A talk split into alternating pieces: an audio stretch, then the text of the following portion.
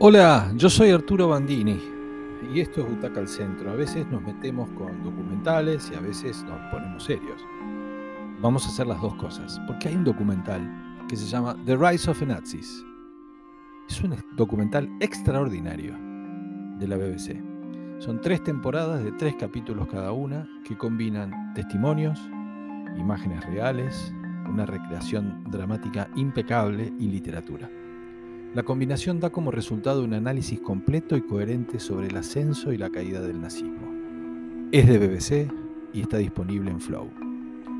Bueno, lo que pasa es que ya vimos tanto, ya leímos tanto sobre, esta, sobre la Segunda Guerra Mundial y sobre esta historia en particular, que es difícil engancharse para ver algo nuevo sobre esos años.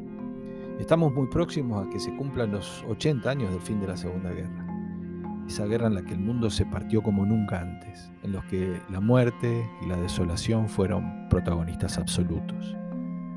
La primera temporada de esta miniserie documental de la BBC está basada en varios textos, pero tiene mucho de uno en particular, al menos por la secuencia que elige contar, del libro A 30 días del poder de Henry Ashby Turner, un americano, que la verdad yo leí y recomiendo muchísimo, en el que cuenta que Hitler y su sanguinario partido estaban a punto de desaparecer.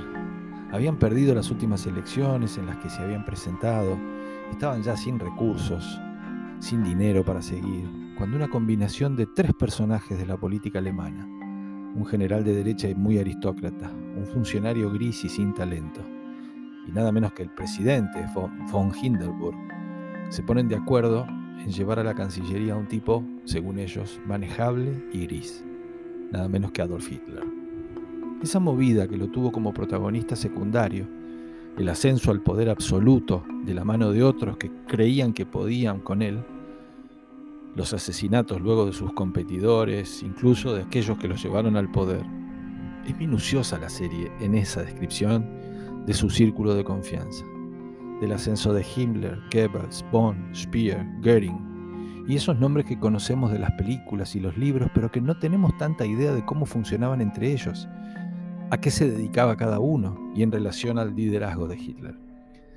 La segunda temporada va a abarcar la expansión europea, a sangre y fuego, despliegue militar, pero se enfoca sobre todo en la campaña rusa, la campaña del oeste, en los avances, en los retrocesos, en esos momentos en los que creía que lo tenía ganado, en el invierno, en la necesidad de armamento, de gente, de maquinaria bélica, que van a determinar esa caída el comienzo de la debacle del régimen, al igual que lo ocurrió a Napoleón. Aquí también aparece un personaje muy interesante, la figura de Stalin, muy bien retratada. Y en la tercera temporada se analiza la caída, el fin, con el detalle de lo que hizo cada uno de su, de su círculo hasta el final. Quién lo traicionó, quién lo dejó primero. ¿Por qué es interesante verla? Porque además del hilo argumental, la narración lleva una voz en off perfecta, un tiempo perfecto y lleva la voz de especialistas, voz e imagen de especialistas, pero no es cualquiera. Cada uno de los profesores, de los generales, de los analistas que intervienen lo hace en nombre de una sola persona, es decir, para analizar a un solo personaje. Habrá siempre el mismo analizando a Hitler, siempre el mismo analizando a Goering, siempre el mismo analizando a Goebbels, con, con toda la profundidad que puedan imaginarse. Con lo cual vamos a tener un análisis completísimo de cada uno de ellos, un detalle de cada uno de ellos. Lo segundo es que hay dramatizaciones para que no nos sea tan pesado.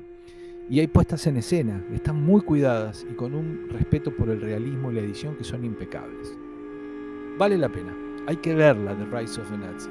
Es muy educativa, está muy bien hecha y tiene tres buenas razones para buscarla. Como dije, está en Flow, y además promete continuidad. No se pierdan estas tres temporadas que les aseguro que es una buena lección de historia. Para Butaca al Centro, The Rise of the Nazis es una serie documental que hay que ver. Es de nueve butacas, ¿eh? que la disfruten.